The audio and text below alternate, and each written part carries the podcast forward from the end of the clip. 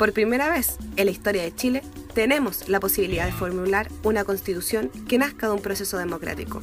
Por eso, vuélvese al paso, un espacio en donde todas las semanas problematizamos el proceso constituyente. Hoy es el turno de ceder el paso a nuevas voces, experiencias e iniciativas de la sociedad civil, porque en este proceso cabemos todas, todas y todos. Aquí comienza Ceda el Paso.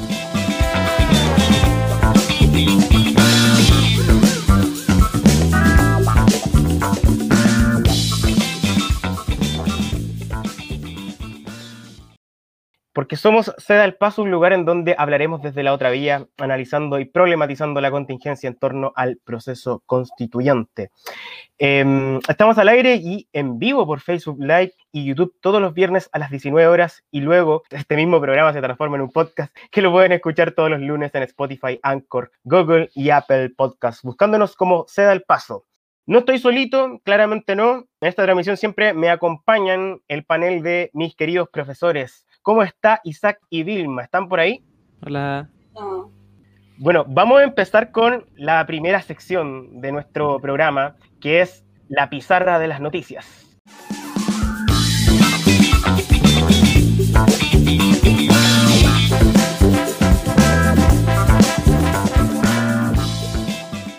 Vamos a revisar la contingencia porque esta semana estaba marcada de cosas muy, muy importantes, como es el triunfo de la opción apruebo y la convención constitucional, un triunfo completamente aplastante que lo podemos ver el día domingo, lo celebramos yo creo también. Y luego, después de este triunfo, eh, ha estado marcado por noticias esta semana súper relevantes, como es las rebajas de impuestos a Penta en el Servicio de Impuestos Internos. El gobierno lanza proyectos para repostulaciones algo insólito, me parece, y la derecha irá a Tribunal Constitucional por segundo retiro del 10%. ¿Qué nos querrán hablar nuestros queridos profes en esta ocasión?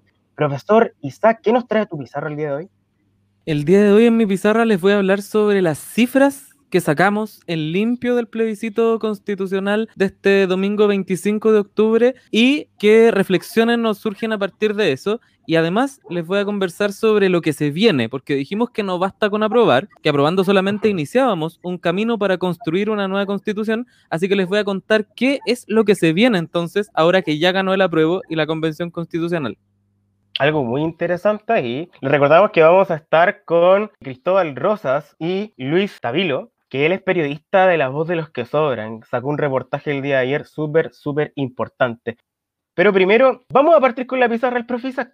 Profesor, sí, partamos inmediatamente. Esperamos Ya habíamos visto hace algunos días en este mismo espacio algunas encuestas que le hicimos alguna revisión, levantamos algunas dudas respecto a los resultados de las encuestas y de cómo finalmente todas, independientemente del sector, independientemente de la metodología, daban por ganador a la opción apruebo, a que se pudiera elaborar una nueva constitución. ¿Dónde estaba el punto de quiebre en si es que iba a ser a través de una convención constitucional, es decir, a través de un mecanismo, de un órgano de 155 representantes exclusivamente elegidos para esos fines, un órgano que además tenía la opción de contar con una posible mayor participación de independientes y también con paridad de género, eso aprobado. Y dentro de eso estaba también la convención mixta, que era una convención integrada en un 50% por parlamentarios y parlamentarias y en otro 50% por personas electas democráticamente.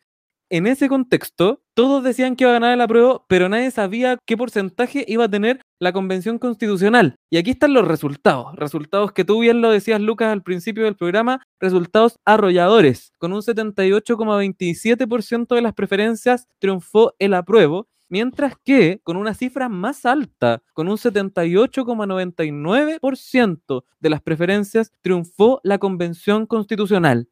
A mí me llama la atención eso y creo que es importante visibilizar las cifras y la alta participación y cómo gana el apruebo y cómo gana también la Convención Constitucional porque durante mucho tiempo los medios de comunicación, que son constructores de una realidad o de un sentido común determinado, nos estuvieron diciendo que el país estaba polarizado entre el apruebo y el rechazo. Estábamos supuestamente polarizados y polarizadas en torno a la convención constitucional y la convención mixta. Pero la verdad es que cuando los paneles de televisión de una televisión concentradísima en una propiedad concentrada en manos de grandes empresarios, nos ponían a un apruebo y a un rechazo a debatir, no nos estaban diciendo que la realidad era que deberíamos haber tenido a un rechazo por cada cuatro apruebos, si vamos a la realidad real que dejó evidenciado este plebiscito que tuvimos el domingo 25 de octubre. Así que creo que es importante como evidenciar un poquitito cuál es el problema y cómo los medios de comunicación construyeron una realidad de polarización,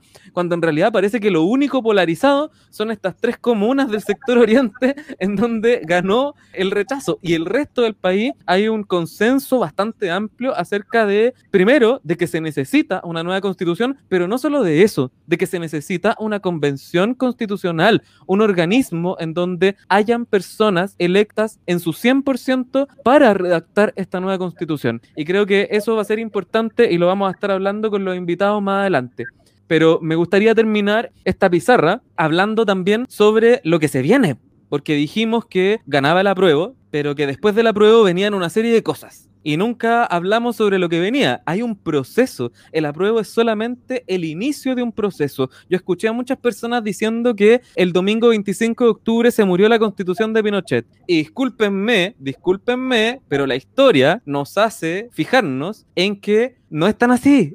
Este es un proceso que recién inició y solo cuando se vote en un plebiscito de salida y gane ese plebiscito de salida, que va a ser alrededor de mediados de 2022, ahí realmente vamos a poder decir que la constitución de Pinochet se dio por superada. Pero mientras tanto, este es un proceso que recién inicia y todas y todos tenemos que estar pendientes de eso. Lucas, tenía ahí una pregunta. Ah, no, yo estaba diciendo, ¿no? Con el dedo que no murió claramente la constitución de Pinochet.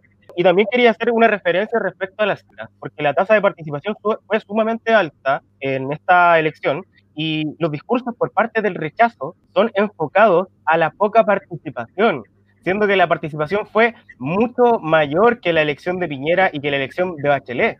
Así que eso también es una cosa a considerar y a tener ojo.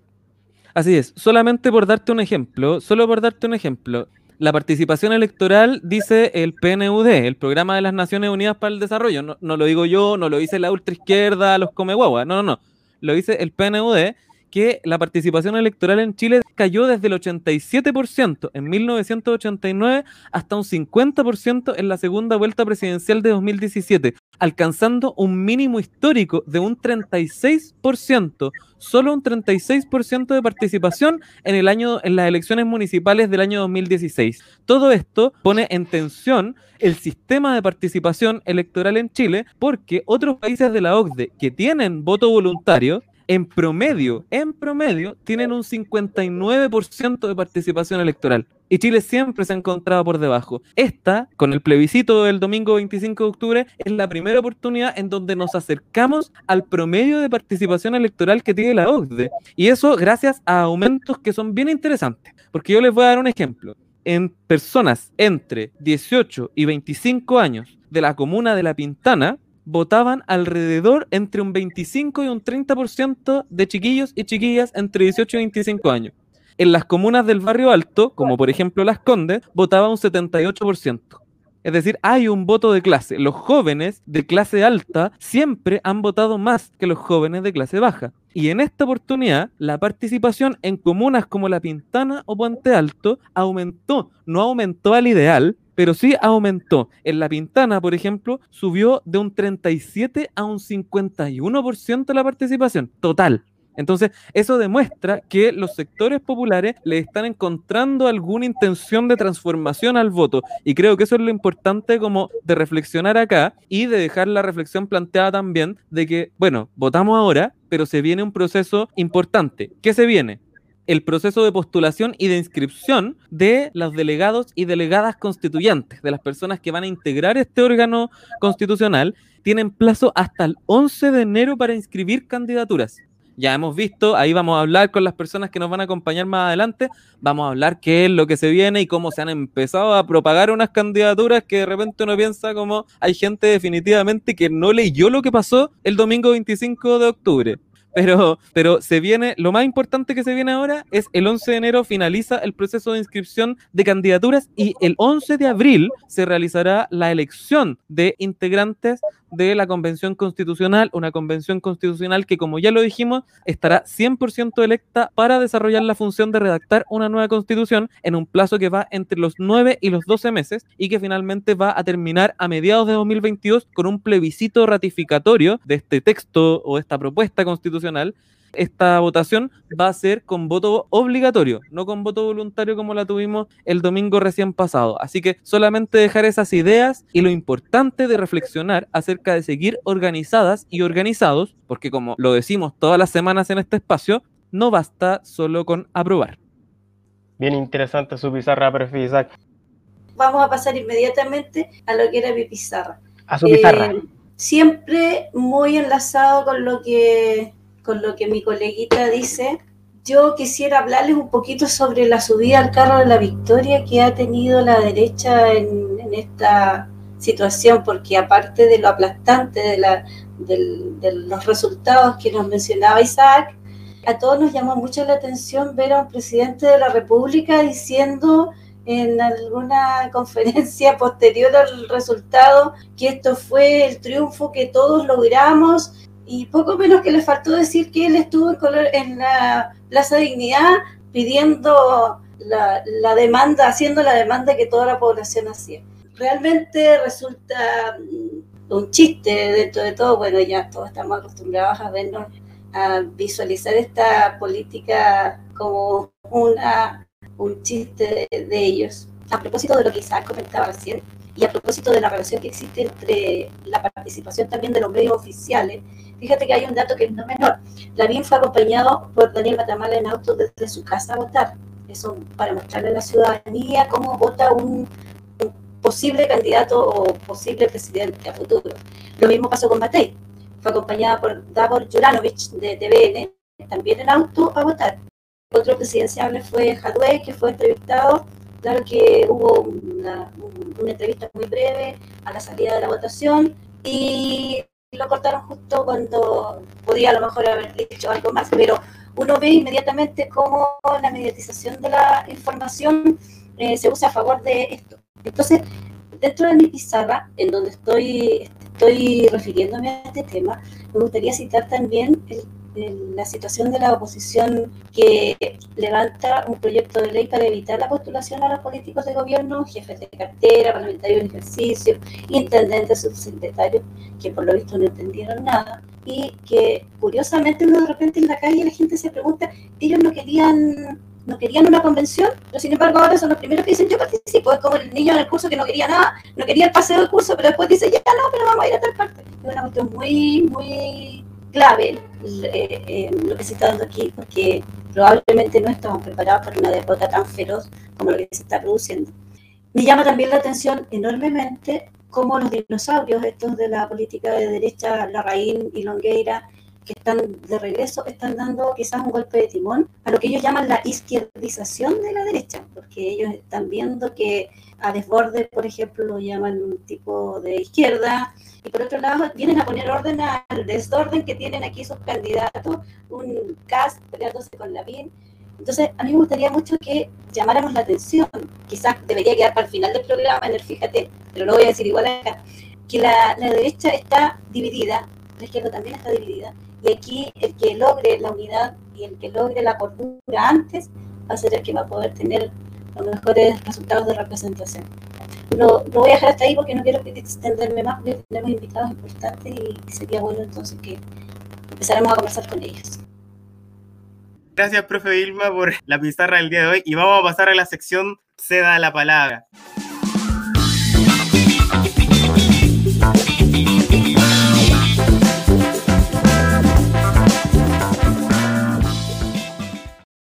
En caso nos proponemos ser un espacio de problematización sobre lo que ocurre em, con el proceso constituyente. Por eso les vamos a estar trayendo invitados e invitadas que participarán de un conversatorio cada semana para abordar la contingencia y discutir acerca de los temas más relevantes de este desafío que tiene nuestra sociedad para construir un nuevo pacto social. En esta ocasión vamos a hablar sobre medios de comunicación y el proceso constituyente. Y para eso nos acompaña Cristóbal Rosas, vocero paritario del colectivo 18 de octubre e integrante de Independiente por el actual. Bienvenido, ¿cómo estás? Hola, Lucas, saludos, eh, Vilma, Isaac, eh, Lucho, un gusto, gracias por tenerme en el programa, esperando que sea una conversa entretenida. No, gracias a ti por estar acá con nosotros. También está con nosotros, nos acompaña Luis Tabilo, periodista de La Voz de los que Sobran y de este reportaje que en el fondo causó un gran revuelo el día de ayer que se publicó en el medio de La Voz de los que Sobran. Bienvenido Luis, ¿cómo estás?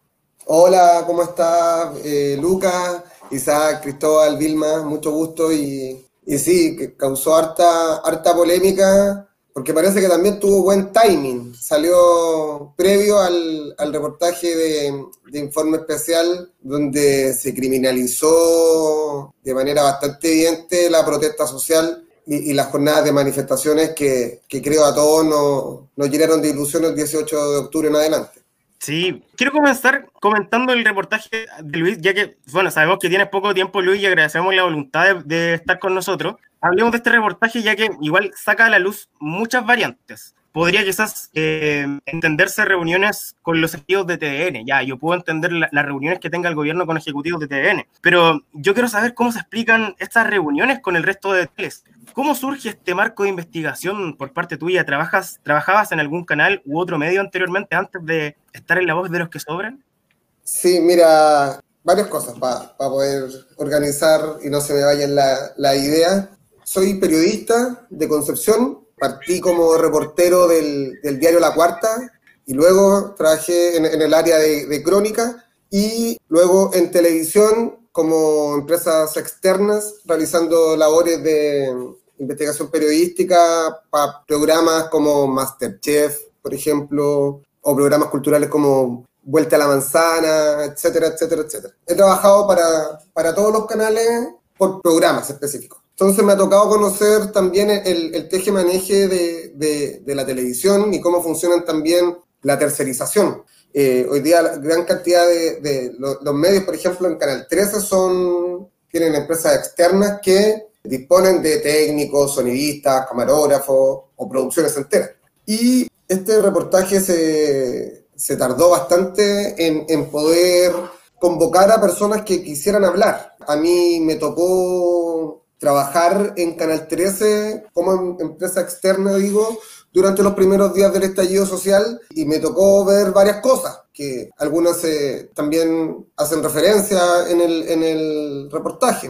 Militares y carabineros de, de, Chile descansaron dentro de Canal 13 y los canales también activaron sus protocolos de seguridad ante eventuales marchas o jornadas de, de protesta afuera. Esto no es nada nuevo, ¿eh? porque por supuesto que en cualquier empresa que están anunciando por redes sociales que la van a atacar, por supuesto que cualquier o, o uno, si se me dicen que me van a venir a, a prestar acá mi casa, por supuesto que uno intenta protegerse de alguna manera. Con respecto a, a, la investigación misma, costó que los colegas periodistas del, de, de, los departamentos de prensa fueran soltando datitos. Parece fácil, pero en realidad hay mucho miedo en la industria televisiva. Pero, o sea, mi, mi grupo cercano es, es periodismo, televisión, diarios. Entonces, conociendo el relato de varias personas, pude empezar a armar este, este reportaje que devela las reuniones secretas de, de, de Chadwick con los canales, pero que para ir despejando dudas también, es un ejercicio que es bastante regular, es bastante recurrente, ocurrió con los gobiernos de la concertación y con Piñera 1 y Piñera 2. Eh, un detalle, por ejemplo, que no aparecen en el reportaje, son las relaciones más directas que tienen este gobierno a nivel comunicacional con la prensa también. Es mucho más directo, los ministros eh, se whatsappean con, con, algunos periodistas, productores periodísticos, de ahí la explicación de, que hemos visto en los últimos meses, o sea, tienen grandes espacios eh, en los matinales, eh, no sé si se acuerdan la época de la pandemia donde Sichel estaba pero con, con una pizarra todos los días en todos los matinales, Carla Rubilar cantando con su pololo en Síganme los Buenos, y todas las redes de poder que, que se mueven ahí. Entonces, fue un reportaje que, que causó polémica justamente por, porque en la noche eh, Informe Especial decidió publicar un, un reportaje que, que, bueno, ¿qué más podríamos esperar? Fue como la confirmación, y mucha gente lo tomó así. Sí, mira, eh, hablábamos, yo, yo comentaba antes, antes, de que te sumaras, comentaba un poquitito acerca de estas ideas que va generando como los medios de comunicación, sobre todo la televisión. Por ejemplo, esta idea de la polarización entre el rechazo y el apruebo, que nos dimos cuenta luego, el día domingo, cuando salieron los resultados de la elección, que no había tal polarización, o sea, la polarización que nos mm. estuvieron vendiendo los canales de televisión no era tal porque el 79, casi el 79% de la población va por la convención constitucional y nos estuvieron durante todo el tiempo poniendo a un rechazo al lado de un apruebo, discutiendo, cuando en realidad por cada rechazo habían cuatro apruebos, decía yo. Entonces, eh, por, por, decirlo de alguna forma entretenida, pero desde ahí tú relatas en algún momento del reportaje reuniones, por ejemplo, con la participación del mismísimo Piñera, Carla Rubilar visitando a los ejecutivos o a los directivos de las áreas de prensa, por ejemplo, de Canal 13. Canal 13 o las dependencias de Canal 13 sirviendo para que Carabineros pudiera, entre comillas, descansar o guardando material de fuerzas especiales al interior de dependencias de un medio de comunicación. Entonces ahí preguntarte a ti, yo no encuentro todo esto gravísimo, pero preguntarte a ti, eh, ¿cómo crees que va en ese sentido la autonomía y todo este asunto de que intentan proponernos los medios de comunicación como de una autonomía del poder para, para, que, para que podamos ejercer nosotros la sociedad para que pueda ejercer su derecho, sus derechos ciudadanos en un espacio democrático, ¿cómo ves tú en ese contexto que deberían existir medios de comunicación que no estén todo el rato dependiendo del poder ¿Cómo ves tú a estos medios de comunicación absolutamente entregándoles sus pautas al gobierno? Porque pareciera que en algún momento, según tu reportaje y según otros datos a los que hemos tenido acceso, pareciera que las pautas de los noticieros se planificaban en el segundo piso de la moneda. Entonces, ¿cómo ves tú eso en el contexto democrático y ahora en el contexto de aquí para adelante el proceso constituyente? O sea, un proceso constituyente en donde parece que los medios de comunicación no están realmente informando, sino que están siguiendo pautas discursivas que les ponen otros sectores fácticos o incluso el gobierno de turno.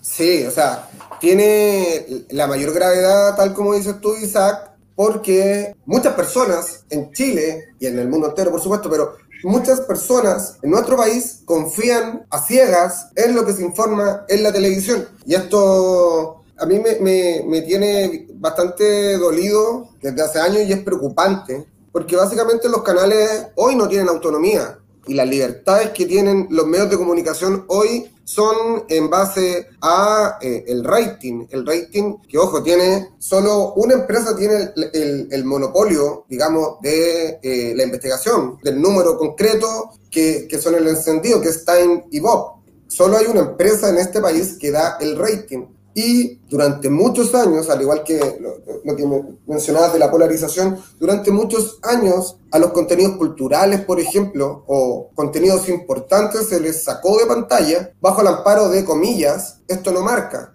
A mí me ha tocado ver, por ejemplo, en Switch de televisión, decir, esto no está marcando, vamos con lo otro, eh, vamos, subimos un punto, dale, dale, dale, dale hay que sacarlo, vamos. Y Como una carrera de caballo. Exactamente, no hay profundidad en los temas, porque cuando un tema, independiente de que sea importante, si el tema no está dando, se le, se le saca la, de pantalla, y eso es muy grave. Hoy los periodistas, y, y, por eso también hay una gran crisis en los medios, finalmente, y, y que desde el 18 de octubre en adelante han ido perdiendo legitimidad, al igual que el poder político, la clase política que perdió todo su respaldo histórico que, tuvo desde la dictadura y luego que se enriqueció en, democracia, es, muy grave lo que ocurre. Y los periodistas hoy están como prisioneros también de, este periodismo informativo que, hemos denominado.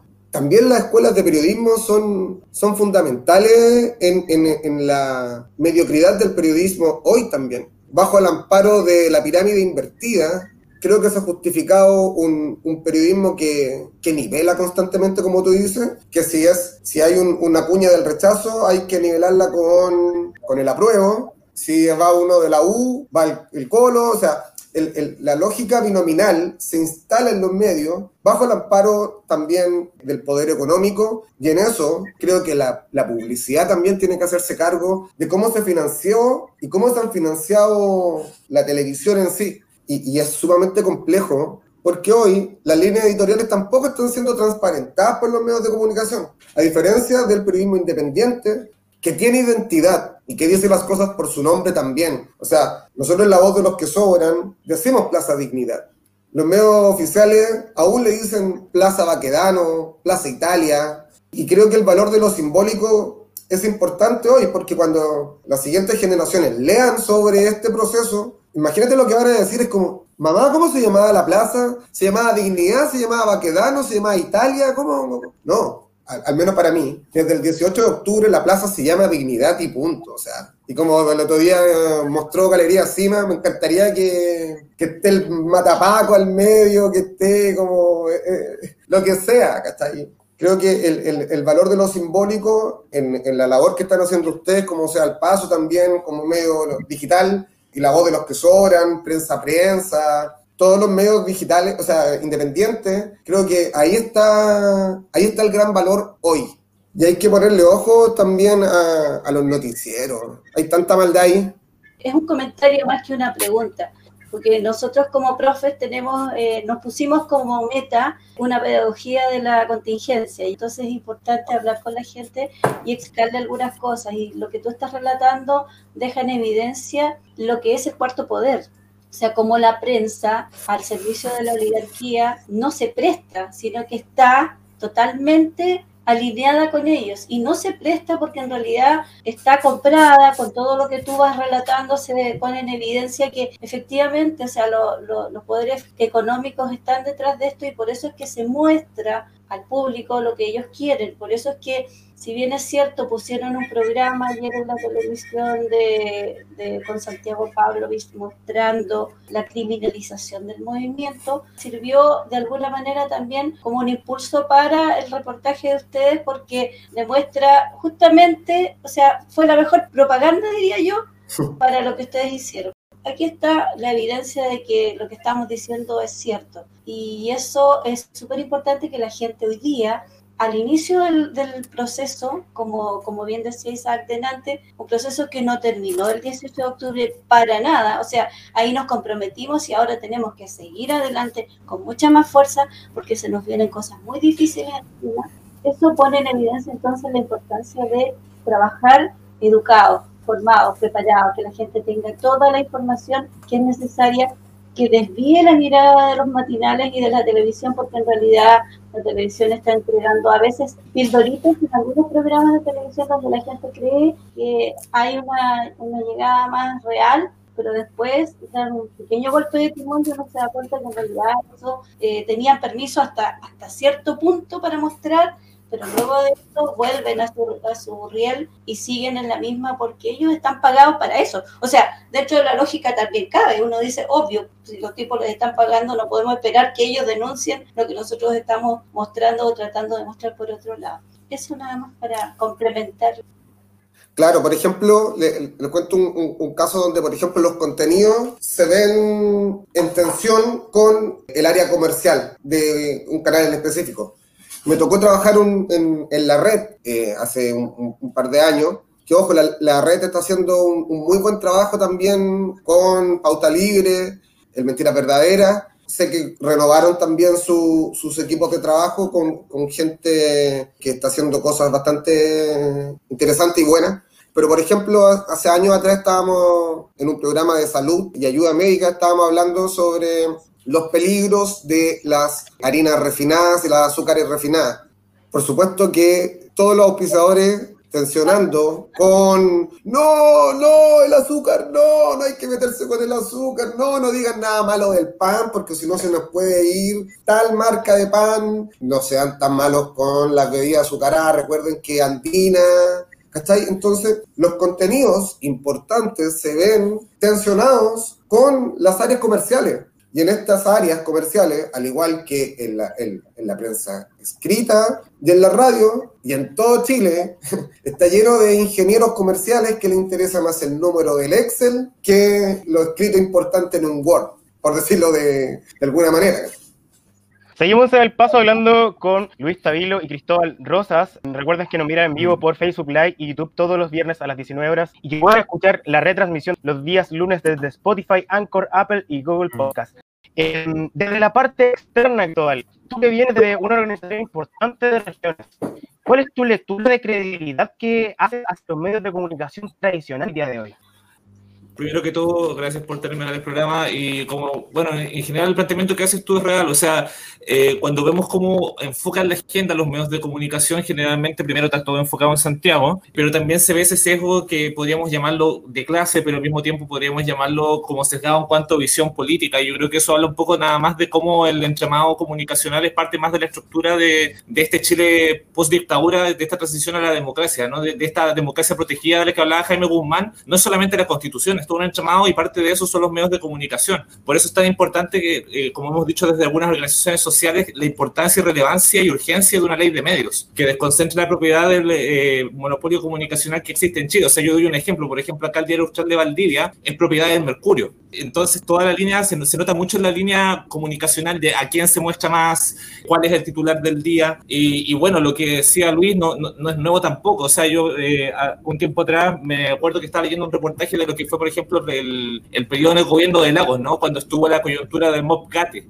Hay una cortadura de cabezas más o menos en el Mercurio. Me acuerdo que hubo en ese gobierno hubo una portada que fue bien emblemática donde aparecían 10 rostros que fueron eh, cómplices civiles de la dictadura. Y esa portada fue bien polémica y producto de eso hubo una cortadera de cabezas más o menos en Mercurio, que me acuerdo también que habían cambiado para ese jefe de prensa, entonces no es nada nuevo y también lo podemos ver en, en, épocas más recientes porque ahí como que me fui bastante atrás. Pero por ejemplo podemos verlo también en el tratamiento que se le da a las candidaturas, o sea, yo me acuerdo de la elección presidencial pasada, en la diferencia de tiempo, de hecho me acuerdo que había salido un estudio estadístico del tiempo de noticias en que aparecía Alejandro Guillé, Beatriz Sánchez y eh, Sebastián Piñera, y cómo se distribuía porcentualmente el tiempo que pasaba en pantalla cada uno.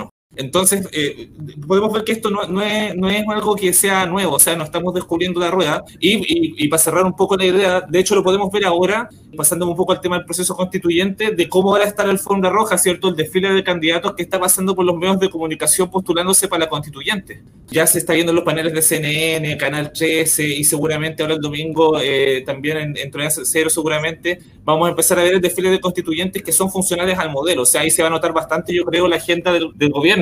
Y, y, eso no es menor, o sea, entonces está, estamos viendo que cómo los medios de comunicación al final crean realidad y crean correlación de fuerzas también, porque seguramente, imagínense, eh, el resultado si hubiera sido distinto si es que se cambia el tiempo de exposición en la presidencial pasada entre, perdón, Beatriz Sánchez y Alejandro Guillé. También eso se refleja, por ejemplo, la, en otras cosas que son anexas a los medios de comunicación, como son las asesorías y las asesoras de encuestas. O sea, acuérdense de cómo las encuestas, en cierta forma, pudieron haber jugado un rol en la elección que hubo. Todas las encuestas le daban a Beatriz Sánchez 10%, 11%, 12%, y al final dio el batatazo y salió con un 20%, y quizás la gente siempre cuando vota hace un ejercicio económico en su cabeza, entonces dice yo no quiero perder mi voto, entonces voy a votar por este candidato que es viable porque las encuestas me dicen que son viables. Entonces podemos ver cómo sistemáticamente los medios de comunicación crean agenda, crean realidad, pero también hacen influencia en la correlación de fuerzas e influyen también en el ejercicio democrático. Cristóbal, sobre eso mismo, me gustaría preguntarte que puedas comentarnos más, primero, acerca de la idea de independientes que tienen ustedes. Me gustaría saberla,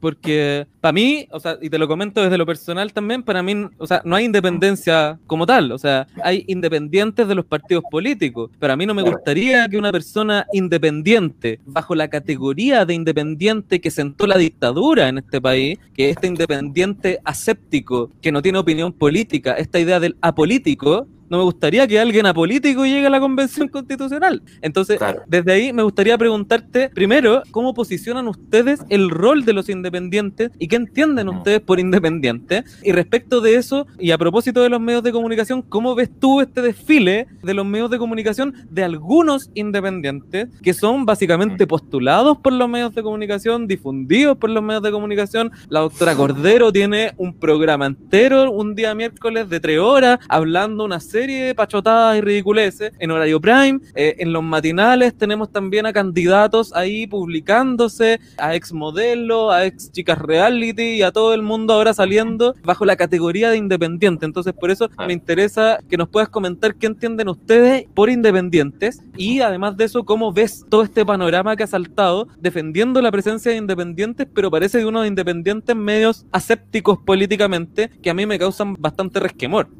Sí, mira, yo estoy muy de acuerdo contigo, Isaac, pero eh, quiero hacer unos puntos. Primero que todo, eh, hay que dejar el punto de que ser independiente per se, por definición, no es algo valioso, porque ser independiente no te dice nada, lo único que te dice es que no militas en un partido político. Eso es lo primero. Lo segundo, claro, uno no está pristino por ser independiente, o sea, eh, el dirigente de los camioneros que tuvo paralizado el país por poco más de, fue como creo que casi dos semanas, él, él, es independiente, fue candidato independiente por RN en la región de la tengo entendido, no sé si fue senador o diputado. Entonces, claro, ser independiente no, no, implica una neutralidad ideológica, eso es lo primero. Pero entonces, ¿por qué somos independientes? ¿O por qué estamos viendo esta popularidad de lo independiente? Bueno, primero, porque los partidos políticos, desde la transición hasta ahora, se pusieron solos en una camisa de once varas. Y en esto quiero hacer eh, un, matiz. Yo no reivindico el discurso antipartidos, ¿ah? Ojo, hay que distinguir entre partidos y hay que también reivindicar el partido como una forma de organización política. ¿Cuál es el problema? La manera en que el sistema político nacional está estructurado le da preponderancia y casi monopolio de la incidencia política en el juego democrático. ¿Cuál es la solución entonces? Es desconcentrar y legitimar en lo institucional otras formas de participación política y otras formas de orgánica. El partido político como forma de organización política es sumamente válido y es necesario en el juego democrático porque juega un rol de intermediación entre el Estado y la sociedad civil. Sí, por supuesto. Y en ese sentido, por ejemplo, hay algunos partidos que, por cierto, que han jugado un rol valioso. O sea, para mí no es lo mismo la democracia cristiana que el Partido Comunista. Para mí no es lo mismo el Partido por la Democracia que el Partido Humanista. O sea, nosotros podemos ver, por ejemplo, que eh, eh, si ustedes googlean en, eh, perdón, googlean en YouTube, se puede ver a Tomás Hirsch en su campaña presidencial del 2000 lanzando la Constitución a la basura. O sea, no podemos meter a todos en el mismo saco. Eso está claro. Ahora el tema es, ¿por qué entonces esta efervescencia con lo independiente? Es simplemente porque hemos visto cómo la concertación en su mayoría y también obviamente la derecha administraron el modelo, lo profundizaron, lo legitimaron durante toda la vuelta a la democracia, entonces ahora la gente obviamente ve esto y ya no les cree, ya no les cree simplemente. Entonces es importante también eh, no caer en el juego de el independiente porque sí tiene que tener un contenido, ¿cierto? Tiene que haber un programa. O sea, yo hoy día en la mañana leía un tuit de Jaime Baza que me hizo mucho sentido. Y, también es la posición que tenemos en el colectivo 18 de octubre y también en Independientes que tiene que ser una unidad programática, una unidad política, con contenido, no una unidad pegada con chicle, con un programa anti-neoliberal y un programa transformador. Eso es lo primero, eso es lo importante. Las caras vienen después. Las caras irán en coherencia con el programa, si es que tienen militancia social histórica, que sea un trabajo que venga de años, etcétera. Pero claro, ser independiente per se, entonces, con todo ese razonamiento que ella dice, no es valioso de por sí. Es como cuando, por ejemplo, la gente dice, eh, hay que votar por gente joven, como si la juventud fuera per se garantía de algo. Y eso no es garantía de nada. O sea, ahí vemos, por ejemplo, gente joven, Diego Chalper, y lo vemos lo nefasto que es. O podemos ver, por ejemplo, acá, lo digo por un ejemplo local, acá está Leandro Kuzman, que es una persona relativamente joven para la política, pero es un concejal con pensamiento sumamente fascista. Entonces, ser joven o ser independiente no es garantía de nada. ¿Y por qué lo digo con esto cierro? A mí me gusta una frase que dice Silvio Rodríguez, que hay que tener cuidado con los, eh, lo estoy parafraseando, con los servidores de pasado en Copa Nueva vamos a ver ciertos fantasmas que le sacaron los, los clavos del ataúd y van a renovar. Y ahí vemos, ahí aparecen los Pablo Longueira, los Saldívar, los Francisco Vidal, por cierto, que se pasean por los matinales, que también el otro día dijo que estaba dispuesto a constituyente, pero también está dispuesto a presidencial, como sea, está, desesperado por agarrar lo que sea. Entonces, cerrando la idea, claro, ser independiente de por sí no es valioso, pero en esta coyuntura pareciera ser que independientes con vocación antineoliberal tienen una puerta grande y quizás la ventana que vamos a tener para poder entrar en un mecanismo político que históricamente ha sido cooptado por partidos políticos que han sido funcionales al orden neoliberal. Quiero hacerle un comentario también a Cristóbal que quizás podrá hacer algún aporte aparte de eso. En el sentido de hablar de la, de la independencia, el término independiente es un término que ha sido muy manoseado. Eh, hoy día, creer, por ejemplo, que los constituyentes deben ser expertos en derecho constitucional es una idea que le metieron en la cabeza a la gente y por lo tanto todo el mundo cree que debe llenarse de abogados, ojalá constitucionalistas, para que la, resulta que el que hizo la constitución del 80 fue un abogado constitucionalista. Entonces, estamos hablando? Eh, vamos a caer en lo mismo. Por otra parte, los abogados pueden ser asesores dentro del, del, trabajo que, que desarrolle la constituyente, por lo tanto, no necesitamos a los abogados allí. Y lo digo porque he visto rostros abogados que están saliendo, que se están mostrando, que se están postulando, etcétera. Y me pregunto quiénes deben estar. Y desde mi perspectiva deben estar las personas que tienen una militancia social. Yo no puedo ir sola. Podría haber mucha gente a lo mejor que me lo, que me lo sugiera. pero yo no tengo una organización de base. Sería una patúa si me presento como candidata para un proyecto mío personal.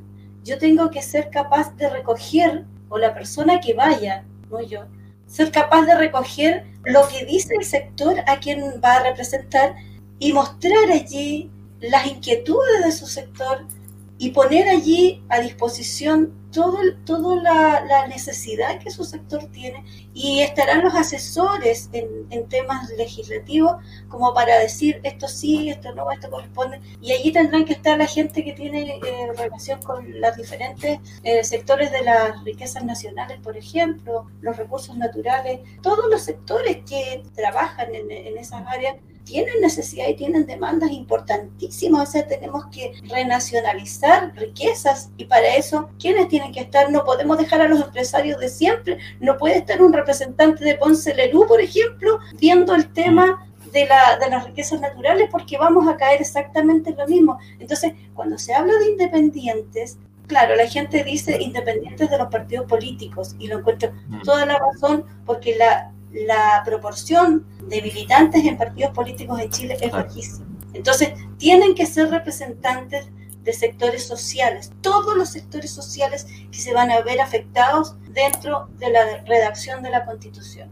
Militancia social por encima de todo y esa representatividad va a legitimar también el trabajo que ellos puedan hacer.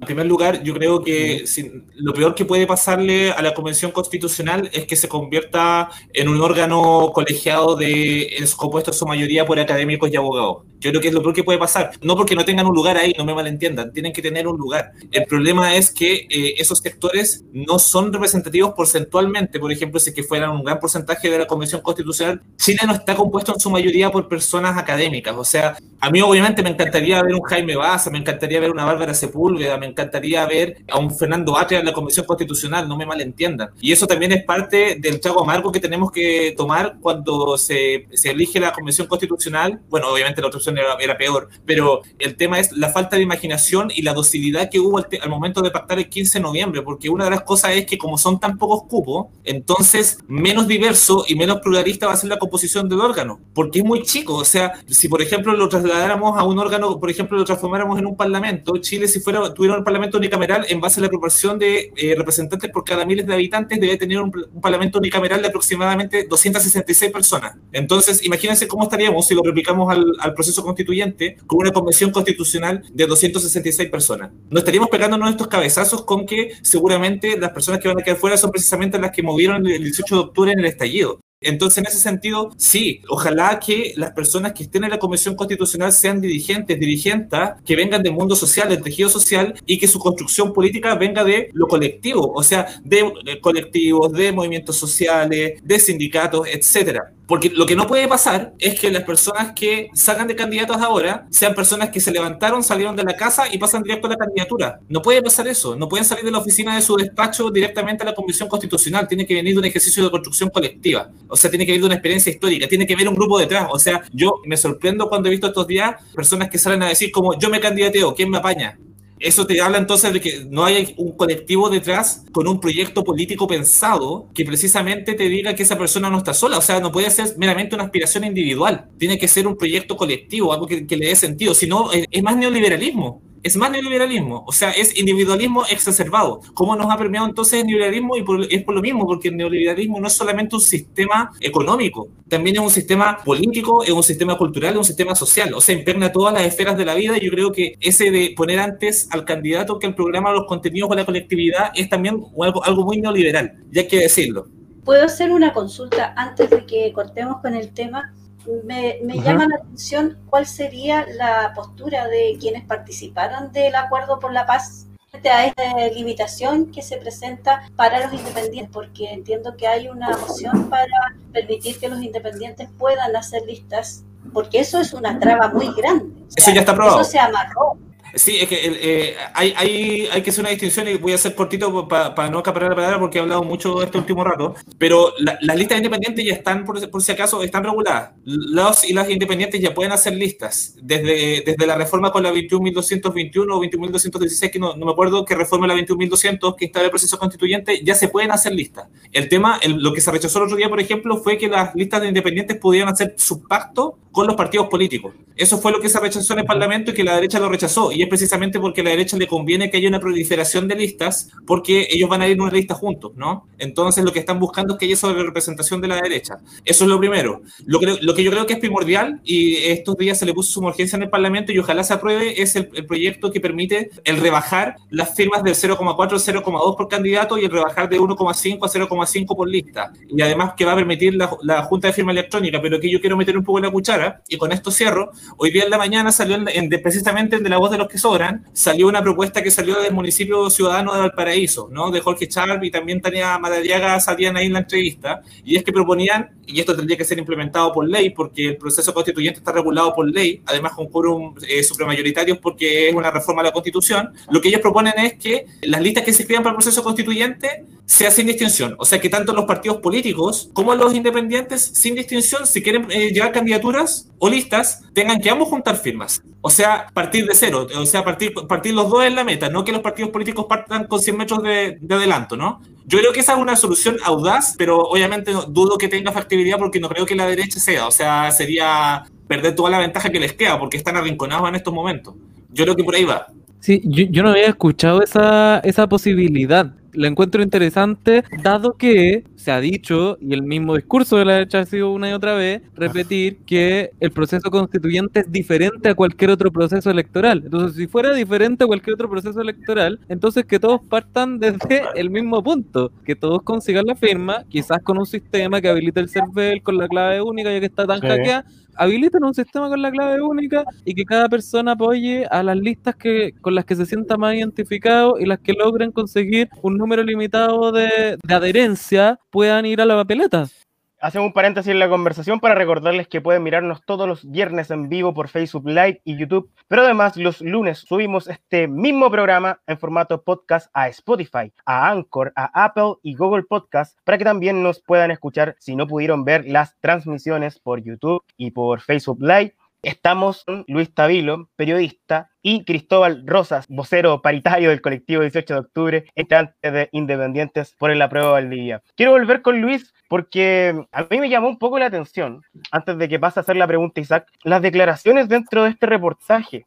¿Acaso la democracia no se trata también de libertad informativa o autonomía dentro de los medios de comunicación, como decía Luis? Isaac, Sí, retomando eso mismo que dice, entendiendo que tenemos que ir cerrando esta sección para, para pasar a la, a la, sección final, aprovechar la, la, oportunidad de poder hacerle una pregunta de cierre a Lucas que tiene que ver más o menos con lo mismo que dices tú, o sea, cuando hay poderes que están actuando para que los medios de comunicación alteren eh, la información que le entregan a la ciudadanía y todos los que estamos acá sabemos que eso provoca cambios o variaciones en la percepción que la ciudadanía tiene de la realidad, ¿cómo piensas tú el proceso que se viene de ahora en adelante? ¿Y qué crees tú? Mm. Ya, ya lo daba antes y creo que a lo mejor podrías profundizarlo un poquitito, pero ¿qué crees tú que se tiene que profundizar de ahora en adelante si realmente queremos mm. construir un proceso constituyente democrático en donde no tengamos este nivel de manipulación por parte de poderes fácticos, ya sean poderes económicos, poderes políticos, etcétera. En algún momento de la historia de este país, en los 90, fueron los poderes religiosos, pero siempre hemos tenido algún actor que fija la pauta de lo que todos los demás tienen que hacer. ¿Qué piensas tú que puede ser una alternativa también para construir un proceso constituyente democrático en donde los medios de comunicación también contribuyan a la democratización de ese proceso? Tengo algunos apuntes con respecto a, lo que estaba conversando Cristóbal también, Vilma y, y, Luke, Isaac, perdón. Con respecto a lo independiente, a mí me gustaría ver en, como constituyente más que a, la clase política que, que, ya tuvo la oportunidad y lo hizo pésimo en, los 90 y en los 2000 y, y, antes. Me gustaría ver propuestas de, del mundo social, profesoras que puedan aportar en, en solucionar los problemas en la educación, a los cuidadores de enfermos, cómo nos vamos a hacer cargo de la salud considerando la pandemia que aún no ha terminado, cómo nos vamos a hacer cargo de, transformar las ciudades de aquí a, al, 2030 al menos Yo creo que tiene que ser gente experta que proponga soluciones concretas y en ese sentido hay gente que tiene que haber tenido esa militancia social, como decía Vilma, que me gustó este concepto, el estar comprometidos con lo que con los cambios que, que se generan a nivel territorial, consultando las bases. En ese sentido también creo que eh,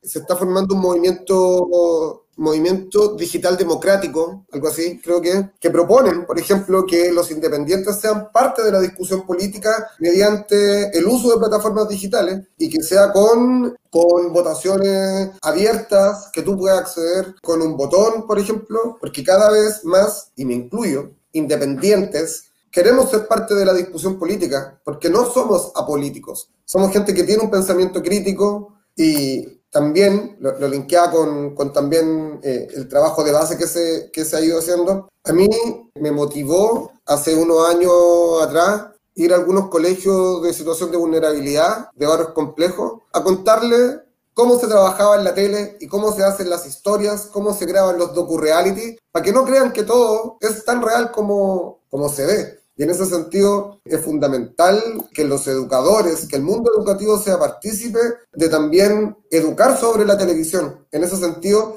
el rol de, de TV Educa, por ejemplo, desconozco si se está viendo ahora en, en, el resto del país o si se ve bien la televisión digital, eh, la señal digital aérea, pero al menos me ha tocado ver, bueno, en el confinamiento mismo, me tocó ver contenido educativo de una altísima calidad a media tarde, con programas que son muy entretenidos y que tienen mucho que aportar, como la historia del teatro, el teatro en la dictadura, programas educativos con respecto a medio ambiente, que son temas fundamentales. Recordemos que antes del estallido social estábamos hablando de Greta Thunberg, que venía a Chile, ¿se acuerdan? Estábamos empujando previo al estallido social las barreras mucho más allá. Y eso no se tiene que, perder, como que podemos caminar y, y morder chicle mascar chicle, así es el dicho, podemos caminar y mascar chicle al mismo tiempo.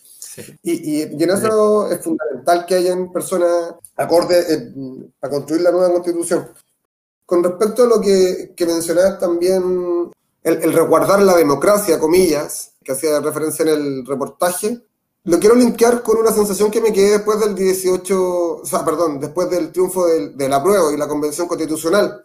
Creo que de alguna u otra manera el partido del orden también ganó el día del plebiscito, lamentablemente, porque carreteamos hasta, hasta la una y media y el otro día todos teníamos que ir a trabajar. Como que el, capitalismo igual ganó. E, estamos tan prisioneros que yo pensé que si cuando este primer paso lo íbamos a celebrar durante días, con un carrete que iba a durar todavía y, y recordando hoy día 30 y a tener caña de la fiesta que duró tanto. O sea, pero otro día todo el mundo trabajó, la estatua, el monumento Baquedano ya está renovado, ya estábamos hablando de gente candidateándose, y eso es preocupante porque los medios de comunicación tradicionales y sus microinfluencias le están dando voz a gente que puede ser muy peligrosa. Y, por eso es fundamental que medios como este, como La Voz de los que Sobran y, y como cuentas digitales, cuentas de Instagram, estén contando cosas, estén mostrando cosas que de una u otra manera nunca van a llegar a los medios, comillas, grandes. Pero, y con esto quiero terminar,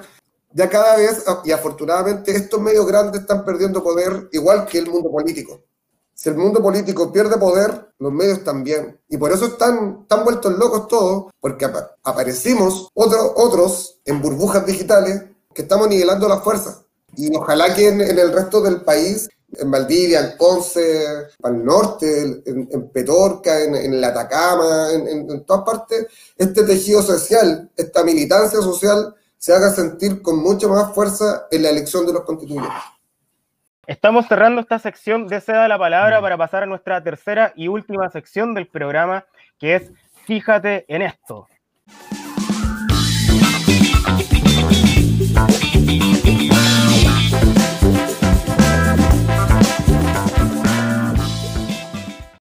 Todas las semanas para explicarle a nuestros invitados y a nuestro panel también. Les pedimos recomendaciones en, en qué tenemos que fijarnos. Y, ahí nos pueden comentar ustedes si quieren que nos fijemos en libros, en películas, en actividades que hayan hecho o que vayan a hacer, en noticias en las que tengamos que estar atentos durante esta semana que viene. Así que vamos a partir por Cristóbal. Cristóbal, ¿en qué tenemos que fijarnos? Yo no les voy a recomendar un libro ni, ninguna de esas, cosas. Les voy a recomendar algo de lo que hay que estar poniéndole el ojo, más que nada. Dentro de estos días se va a tramitar lo que eh, fue la acusación constitucional, creo que se va a ver el martes, del ministro Víctor Pérez. ¿Y por qué hago el link? Porque llámeme eh, salfatista, pero no, hoy día vimos cómo se le dio duro todo el día a la lamentable muerte, por cierto, de este oficial de carabinero en la Araucanía. Yo la verdad, no, no, no, estoy hablando de una conspiración ni nada, pero eh, independiente de ello, no es casual que, eh, por ejemplo, la semana antes del plebiscito se le dio tanto bombo a la violencia, ¿cierto? El incendio de la iglesia, etcétera, y ahora que estamos ante una posible acusación constitucional donde quieren salvar al ministro Pérez, estamos viendo cómo eh, de nuevo, nuevamente se está dando auge a este discurso de la violencia, con el, obviamente el reportaje que hubo de Santiago Pavlovich, Pavlovich perdón, al estallido social, ahora con el bombo que se le ha dado todo el día a la muerte de este carabinero. Entonces yo creo que hay que ponerle el ojo porque seguramente ese discurso va a ser instrumentalizado después en el Senado al momento de jugar la posición constitucional. Y otra cosa de que fijarse, y con esto cierro, es eh, en los próximos días la tramitación porque el gobierno le puso suma urgencia al proyecto que rebaja las firmas y además permite la firma electrónica mediante clave única. Ese, si se aprueba, va a ser un tremendo paso para que así las listas independientes puedan competir, o mejor dicho, al menos pasar la barrera e inscribirse en este proceso constituyente de una manera más igualitaria súper importante respecto a la acusación constitucional contra el ministro del Interior. Buen fíjate en esto, Cristóbal, vamos a estar muy atentos. Ahora vamos a preguntarle a Luis, Luis, ¿en qué tenemos que fijarnos? Mira, yo voy a nivelar eh, el, fíjate esto de Cristóbal. Yo solamente les voy a recomendar dos cosas. Uno, hay que bailar, pasémoslo bien, conectémonos, así que les recomiendo el Instagram de de, o sea, perdón, el SoundCloud de Noa Noa para poder bailar un poquito de, música, para pasarlo ah. bien, para soltar, para liberar las tensiones. ¿Qué más le puedo recomendar? Fíjate en esto, kimchi misul, comer fermentados. Pasé un gol ahí, el emprendimiento de, de mi polola, pero comer rico, kimchi misul, eso quería decir. ¿O alguna red social? Instagram. Kimchi misul, ¿con K? Con K. Instagram. Como eh, un fermentado coreano. Demasiado rico. Arroba Profe Vilma, ¿en qué tenemos que fijarnos? Mira, yo tenía preparado el, fíjate, precisamente con respecto a la noticia del carabinero suboficial, ¿eh? un segundo, eh, muerto en Metrenco. ¿Y por qué razón? Precisamente porque hay que apuntar a otra cosa. No es menor la casualidad de que sea joven, que sea mapuche, de origen mapuche, y que no haya sido fuerzas especiales. Era un carabinero que en un radio patrulla, patrullando el sector, y no estaba, de acuerdo a lo que informa un familiar de él, que también es carabinero y que dio declaraciones a la prensa, estaba sin los implementos que corresponde para el cuidado. Entonces uno también medio conspiranoico se puede preguntar, ¿y qué pasó ahí? ¿Fue un descuido o está buscando mártires? Porque de verdad que hoy día podemos pensar cualquier cosa. Así que fíjate en esa noticia y cómo se desarrolla. ¿Y qué va a hacer con el tío que también es familiar y que, está mostrando también las divisiones dentro del cuerpo carabinero? Él en la cuña dice 15.000 lo están apoyando. Entonces, ¿qué está pasando ahí? Nadie quiere a Rosas, parece se van a querellar, así que hay que estar muy, muy atentos a lo que va a pasar con el desarrollo de esa noticia. Profesor Isaac, ¿en qué tenemos que fijarnos? Esta semana tenemos que fijarnos y estar muy atentos a los escaños reservados para los pueblos originarios porque durante la semana se aprobó en la Comisión de Constitución del Senado una propuesta de los senadores de la oposición que se hace cargo de las peticiones de las organizaciones sociales y de las organizaciones que agrupan a los pueblos originarios. No es como una tincada de los senadores de oposición, sino que se hace cargo de las demandas de los movimientos indígenas y esta propuesta visa 23 escaños adicionales a los 155, que serían 23 escaños reservados exclusivamente para pueblo originario, con una votación abierta con un padrón por autoidentificación y no por registro de la CONADI como quería el gobierno. De esa forma le dan una derrota al gobierno en la comisión y ya hay, hay expertos que dicen que si se agregan esos 23 constituyentes a los 155 ya existentes, empezaría a complicar la propuesta de la derecha de lograr un un tercio, por lo menos un tercio, en la convención constitucional y eso significaría que estarían en minoría absoluta. Por eso mismo, el gobierno reaccionó, está insistiendo en su propuesta de 15 escaños elegidos por un padrón especial de personas inscritas previamente en la CONADI y que esté dentro de los 155. Se restaría a los 155 para de esa forma seguir conservando el gobierno y la derecha, seguir conservando el tercio en la convención constitucional. Es una estrategia tramposa que creo que hay que estar atentos y atentas, hay que fijarnos en eso. Y bueno, va a avanzar. Esta semana iría a sala del Senado, así que hay que estar atentas y atentos para ver qué pasa en el Senado. Y lo otro, en lo que creo que hay que fijarnos, y que disculpen que me extienda un poquito, pero es algo que vamos a mostrar ahí y tiene que ver con lo que está pasando en este momento en la, en la Plaza de la Dignidad, en donde nuevamente Carabineros volvió a implementar una estrategia que fue muy cuestionada el año pasado, que era esta estrategia de copamiento. Hoy día no se le permitió a las personas llegar hasta la Plaza de Dignidad y bueno, ahí vemos hace escasos segundos había un verdadero ejército de sujetos vestidos de verde rodeando la Plaza de la Dignidad y ahora acaban de subirse a sus camionetas e irse. Y creo que es importante seguir atentos y atentas, seguirnos fijando en lo que está pasando en las calles porque en Chile se siguen violando sistemática y masivamente los derechos humanos desde el 18 de octubre hasta nuestros días. Y creo que hay que fijarse en eso.